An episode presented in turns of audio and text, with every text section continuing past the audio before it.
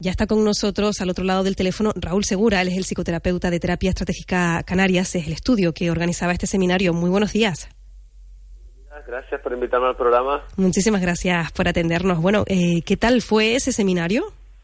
Pues el seminario estuvo muy bien, el profesor habló del protocolo, como bien has dicho, y todos los participantes eh, quedaron muy contentos de conocer este modelo de terapia y de este protocolo por, la eficiencia y por las estratagemas adecuadas para resolver un trastorno como el trastorno obsesivo compulsivo, que es tan incapacitante para la persona que lo padece y muchas veces también incapacitante para el profesional porque se ve sin herramientas para poderlo tratar. Claro, vayamos por parte. Vamos a explicarle a los oyentes qué significa el trastorno obsesivo compulsivo. ¿Qué es?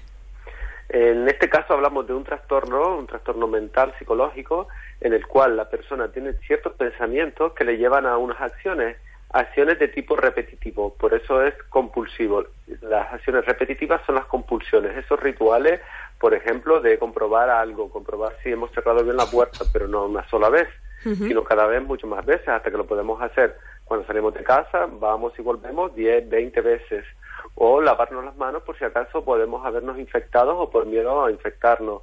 Es tanto que podemos hacerlo 100 veces al día o rituales de otro tipo, como de tipo propiciatorio. Debo hacer algo para que no le ocurra algo a alguien.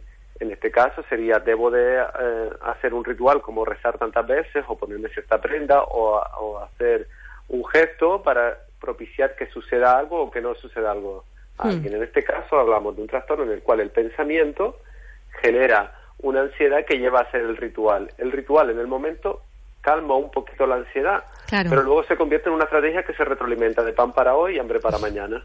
Claro, de manera que si hoy mm, me relaja, mm, yo qué sé, cerrar la puerta y comprobar si está cerrada tres veces, igual mañana necesito una cuarta, ¿no? Claro, a, eso es lo que me refería. El, el, problema es que se va extendiendo cada vez más y cada vez me exige más hasta que al final, digamos que colapsa la vida de la persona, porque el trastorno cada vez campa más a sus anchas y la persona se ve más incapacitada frente a su problema, frente a su trastorno. ¿Y esto a qué se debe? Sea, ¿por qué nacemos con ello o lo desarrollamos a lo largo de la vida? Mm, ¿Hay algún momento en el que se pueda desarrollar? ¿Cómo funciona? Pues funciona de una manera eh, que hay un componente hereditario, pero también un componente mm, familiar importante, eh, familiar no solo hereditario, sino también ambiental, en el cual estas dos variables hacen que se desarrolle el trastorno y luego ocurre que muchas veces las personas tienen problemas de tipo obsesivo, pero no llegan a desarrollar lo que son las compulsiones, es decir, pensamientos de tipo intrusivo. La mayoría de las veces el trastorno está, digamos, desarrollado basado en una, en una lógica, pero llevada al extremo. Me explico. Es como tener la casa limpia, es lógico pero quererla tener limpia a toda costa y no dejar que entre nada en casa que pueda pues, suponer algún germen o alguna suciedad se convierte casi en algo extremísimo, casi en el templo de la limpieza, en un hospital. Y eso nos lleva cada vez y nos exige cada vez más. Esto sería una modalidad de adquirir un trastorno obsesivo compulsivo, una lógica llevarla al extremo, por ejemplo, tenerlo todo ordenado, pero después de que algo no calza un milímetro, eh, entrar en pánico. Y otro podría ser también personas que han sufrido algo traumático, que desarrollan después un trastorno obsesivo compulsivo, personas que han tenido un accidente, personas o mujeres o personas que hayan desarrollado, perdón, hayan tenido un abuso sexual, una violación.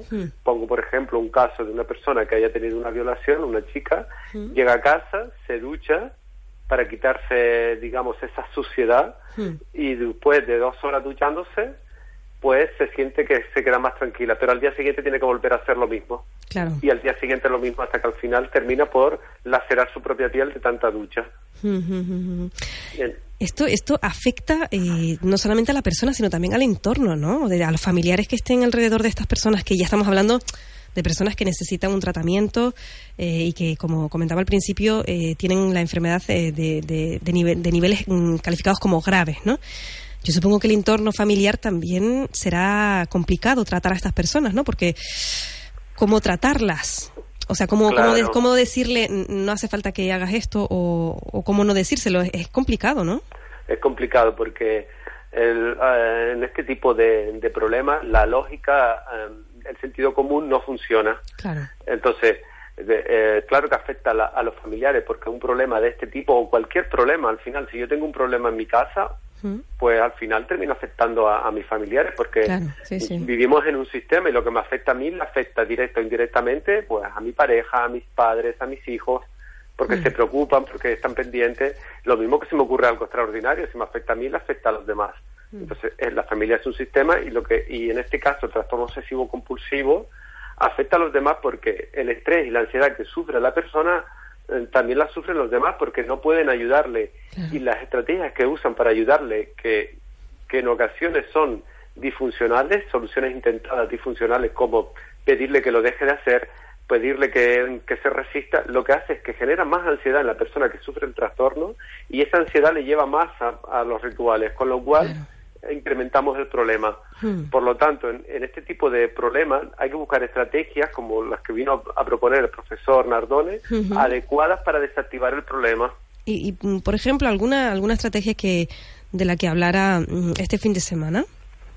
Bueno, podríamos decir muchas, pero lo más importante es, eh, hay que decir que las estrategias deben ser estrategias y, estratagemas calzadas a la modalidad del trastorno obsesivo compulsivo que sufra cada persona. Claro, porque esto como todo, ¿no? Cada uno eh, es único e individual y cada enfermedad será particular, es decir, no, se pueden aplicar las mismas, ¿no? Las mismas estrategias para todo el mundo. No se puede y muchas y hay que eh, otras veces hay que dentro de lo que es el protocolo hay que crear una estratagema adecuada para hmm. esa persona, sabiendo que ya tenemos el modelo, pero la, porque el trastorno obsesivo compulsivo hmm. puede ser tan creativo como creativa sea la mente de la persona. Claro. Claro, Nos puede dar, por ejemplo, como explicó el profesor Nardón en el seminario, por una persona que tenía la casa completamente llena de periódicos porque coleccionaba todos los periódicos, era un acumulador. Hmm. En este caso, una estratagema adecuada es exasperar el, el síntoma pero hay que calzar la estrategia dentro de la lógica del problema, no usar una lógica de sentido común. Es como, digo yo, en ocasiones es como introducir un caballo de Troya, que las resistencias propias del trastorno no se den cuenta, para luego desde dentro, y siguiendo la misma lógica del problema, sacar a la persona de su trastorno. O sea que eso es un poco lo que ha explicado eh, este gurú, casi que se le ha calificado, ¿verdad? De, sí, sí, sí, gurú porque, porque, porque es una persona que lleva 30 años investigando, como decías tú, es el máximo exponente de la evolución de la escuela californiana, donde estuvieron los grandes como Baslavic, que fue primero el profesor de Giorgio Nardone y después colaborador en Arezzo, pero también estuvieron Wickland, Fisi y tantos otros de los que el profesor primero aprendió y luego fue colaborador. Y en este seminario, precisamente, el profesor ha venido a explicarnos la evolución de, del protocolo durante todo este tiempo del trastorno, para el trastorno obsesivo compulsivo, con estratagemas y con la comunicación adecuada para cada modalidad, porque es muy importante cuando nosotros explicamos la terapia breve estratégica, las personas que asisten a nuestros seminarios o los oyentes, las personas que sufren trastornos, creen que simplemente es aplicar una estratagema, pero hay que tener una comunicación adecuada para que las personas que sufren el trastorno lleven a cabo las estratagemas, porque si no, no funciona. Si no se pone en práctica de la manera en que nosotros le indicamos, el protocolo no sirve, no funciona. El protocolo tiene que, ser iniciativa de, o sea, asistir a, una, a un tratamiento, o sea, ponerse en tratamiento, tiene que, que ser la persona la que quiera salir de ahí, la que quiera intentar arreglarlo. O sea, no sirve obligatoriedades, ¿no? No sirven obligatoriedades, pero He de decirte que, que en consulta trabajamos muchas veces con familiares que quieren que otra persona cambie y esto es lo más difícil. Saliéndonos de, este problema es, por ejemplo, cuando tienen unos padres para intentar que su hijo cambie, un adolescente. Mm. Eh, si ya intentar que una persona cambie porque nos pide ayuda es difícil, pero se hace y se hace siguiendo protocolos con eficiencia, hacer que una tercera persona cambie es más difícil aún. En este caso, cuando una persona viene porque otras personas le han dicho que tiene que venir, lo que debe hacer el, terapeuta es tener las herramientas adecuadas de persuasión basadas en comunicación persuasiva para persuadir a la persona que necesita este cambio porque si no, no va a funcionar. Claro, justo a eso me refería. O sea, de nada sirve que los padres o, el entorno de, la persona eh, traten de, ayudarle y sepan cómo ayudarle a través de las terapias que se, se les propone si la persona que lo padece no pone de su parte. Claro, en este caso, eh, la labor es del, terapeuta. Mm. La labor es del terapeuta que debe ser lo suficientemente hábil para persuadir a la persona de la necesidad de cambio, de capturar a ese paciente, entre comillas, con una palabra de terminología terapéutica, capturarlo para que, para que siga la terapia y para que siga las prescripciones y lleve después después de la primera sesión, segunda sesión, que se produce el desbloqueo del, del mm. trastorno, pues cada vez será más colaborativo en lo que nosotros le propongamos. Claro. Oye, y con esto de las nuevas tecnologías que hay ahora, mm, supongo que se habrán también aumentado el tema de, los trastornos, ¿no? Internet, redes sociales, móvil. Sí, eh, a través de Internet, pues, como decía antes, lo podemos extrapolar. el trastorno obsesivo compulsivo puede ser tan creativo como la mente de cada persona, pues también, según la sociedad va avanzando, los trastornos van avanzando con las sociedades y los trastornos que sufrimos en la sociedad occidental no son iguales iguales a los que sufren en otro tipo de, sociedades. En este caso, lo que tú me preguntas es, a través de Internet tenemos ahora nuevas modalidades de trastornos, como son, por ejemplo, las compras compulsivas por Internet, o como es el juego patológico a través de Internet. o, mirar constantemente el WhatsApp, si me ha llegado un mensaje o no, no sé. De manera compulsiva también.